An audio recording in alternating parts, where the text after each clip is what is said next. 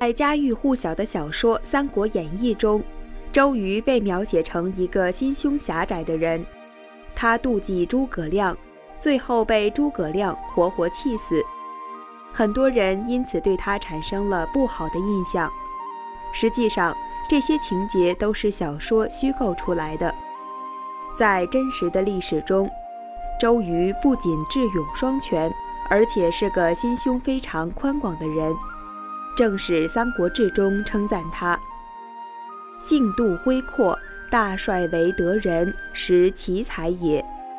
史书《江表传》中记载了这样一件事：东吴老将程普南征北战，立下赫赫战功。当他看到年纪轻轻的周瑜被委以重任，心中很不服气，常常在周瑜面前摆出盛气凌人的架势，甚至当众羞辱周瑜。而周瑜不但不记恨，反而谦虚忍让，对程普非常尊敬。久而久之，程普终于被周瑜的实力和人品所折服。他对周围的人说。与周公瑾交，如饮醇醪，不觉自醉。就是说，和周瑜交往，就像喝了甘甜的美酒，不知不觉就陶醉其中了。一个心高气傲的老臣能这样赞美周瑜，足见周瑜的胸襟和人格魅力。虽然在《三国演义》中，周瑜被写成了一个小肚鸡肠的人。但了解真实历史的后代文人都很敬佩他，写下了很多赞美他的诗词。最有名的就是苏东坡在《念奴娇·赤壁怀古》中那句：“遥想公瑾当年，小乔出嫁了，雄姿英发，羽扇纶巾，谈笑间，樯橹灰飞烟灭。”南宋文学家、资政殿大学士范成大。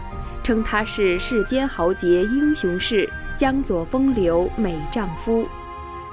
清代书画家郑板桥赞美他：“周郎年少，正雄姿利落，江东人杰。”这些诗词都不约而同地写到了周瑜的两大特点：英俊潇洒，雄才大略。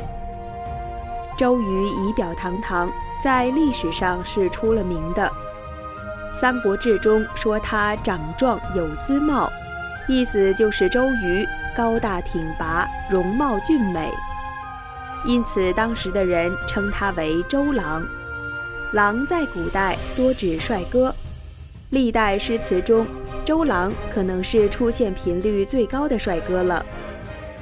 比如“东风不与周郎便，铜雀春深锁二乔。”自惭潇洒如元鹤，却向周郎愿别离。曲中特地误，要是周郎故。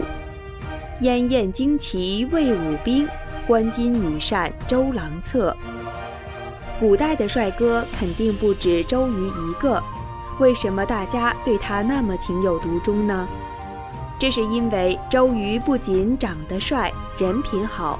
年纪轻轻就建功立业，还精通音律，这样一位全能型帅哥，纵观古今也没有几个，所以刘备称他是万人之英。最能体现周瑜才干和谋略的，就是著名的赤壁之战。可以说，没有周瑜，这场以少对多的战争不会胜利，甚至不会有赤壁之战。公元两百零八年春，曹操怀着一统天下的雄心，带着号称八十万的大军直逼东吴。东吴军队内部大部分人主张投降。与《三国演义》所述不同的是，在真实的历史中，力排众议说服大家对抗曹操的不是诸葛亮，而是周瑜。当时周瑜听了主降派的意见后，对当下的形势做了精辟的分析。他指出，曹操假借天子的名义攻打南方，名不正言不顺，不是正义之举。而且曹军不擅长水战，加上天气严寒，士兵们长途跋涉，水土不服，必定会生病，而这正是用兵的大忌。他还霸气地反问主降派：“况操自送死，而可迎之也？”意思就是，曹操分明就是来送死的，你们竟然说要投降。最后，他对孙权说：“将军秦操宜在今日。”余请得精兵三万人进驻夏口，保卫将军破之。就是说，将军要想抓曹操，现在就是最恰当的时机。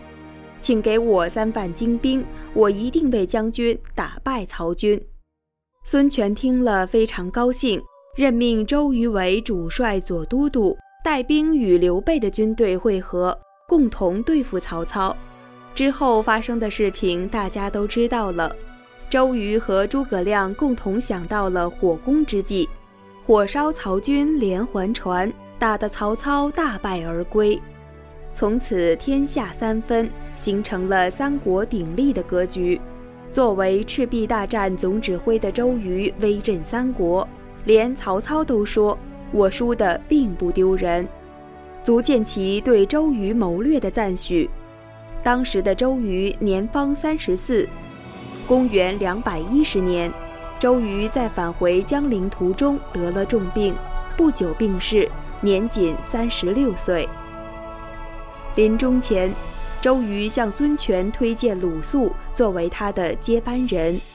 周瑜和鲁肃虽然是好友，并且共同主张对抗曹操，但当时因为政见不同，已渐行渐远。可最终，周瑜没有坚持一己之见，向孙权推荐了理念不同的鲁肃，让原本不看好鲁肃的孙权开始重用他。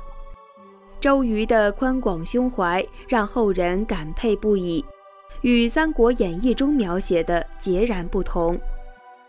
周瑜虽然英年早逝，但滔滔江水不会忘记当年周郎的雄姿英发。